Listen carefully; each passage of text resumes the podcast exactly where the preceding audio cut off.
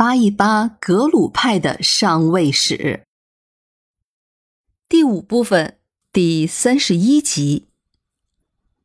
一五三七年，直贡噶举加入到了乌斯藏的乱局，狠狠的修理了格鲁派一下。在这一年之后，帕竹政权的官方记载突然间就少了很多。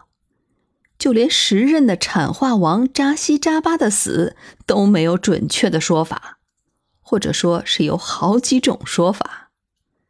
这就多少也从一个侧面就表明了，当时的帕竹政权主要是朗氏家族，他们已经无关轻重了。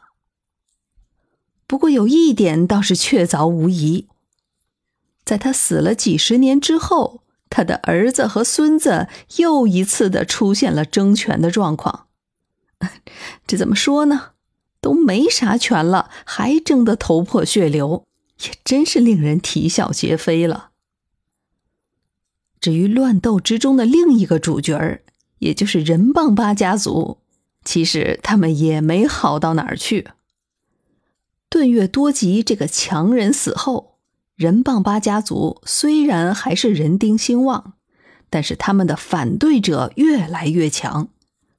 在后藏以江孜法王为首，前藏则是以琼杰宗为首，另外还有拉萨的吉雪巴。在这连年的争斗中，仁棒巴就逐渐落得了下风。到了一五六三年，仁棒巴的家臣，也就是新夏巴才旦多吉。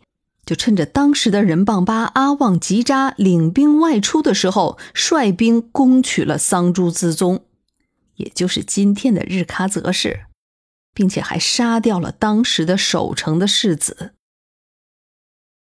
阿旺吉扎自然是救子心切，他日夜兼程前来增援，但是却被新夏巴在半道上打了伏击，损失惨重。到最后，也就不得不与新夏巴讲和了。可是，这个所谓的讲和，也不过就是咽下了杀子夺地的苦果。然而，这才只是开始。才旦多吉作为家臣，他既然是撕破了脸，那就没有收手的道理。不到三年的时间，包括白朗在内的诸多地方，就都改姓了新夏巴了。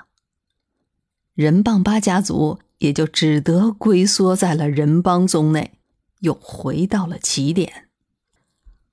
从一四七九年仁邦巴家族和噶玛噶举派红帽系正式结盟开始，再通过一四八零年顿月多吉的清君侧，最终仁邦巴家族担任帕竹政权的摄政一职，算是掌握了帕竹政权的实际控制权。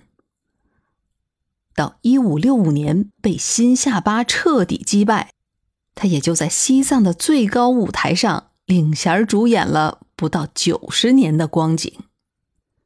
而他们作为家臣，做大之后反了主君，结果又被自己的家臣背叛，这也算是天道轮回了。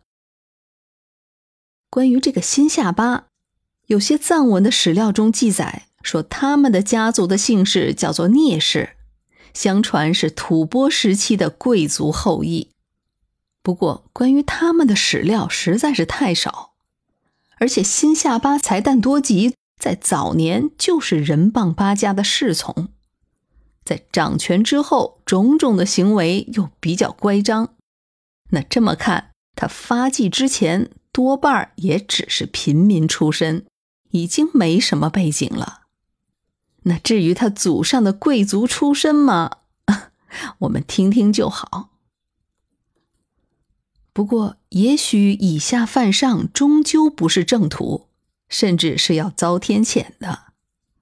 这个才旦多吉最终还是死于非命，至少史书上是这么说的。在他死后，他的儿子滚巴拉旺多吉继续父亲的扩张势力。逐步控制了后藏的大部分地区，取代了仁棒巴的统治。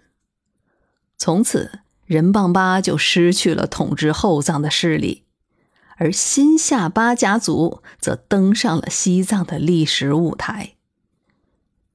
当然，政权的交替也不可能是一蹴而就的。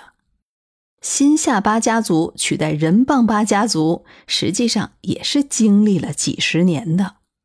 这一五六五年的胜利，也只是标志性的发端。一六零五年，新夏巴联合止贡噶举派控制了今天的拉萨区域。一六一一年，这一年是万历三十九年，继任的新夏巴彭措南杰。继续征服帕竹后裔的势力范围。在两年后的一六一三年，彭措南杰进军前藏，攻占了泽当等地方。当年的仁邦巴一度架空了帕竹政权，但是在名义上仍然是从属于帕竹地西的，也算是挟天子以令诸侯。而反臣的反臣。也就是这个新夏巴家族，他们做的可是更决绝了。他们可并不满足于只是臣属地位。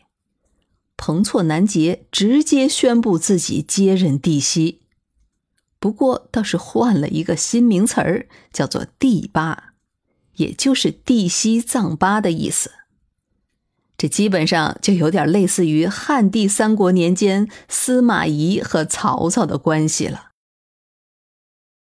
第八也叫帝司，原本就是部落酋长或是头人的意思，被彭措南杰拿来做了乌斯藏统治者的称谓，这也就正式建立起了西藏历史上的帝西藏巴政权。他们的家族就被称为帝西藏巴，在汉文中也就是我们熟悉的藏巴汗。就这样。乌斯藏地区又换了天。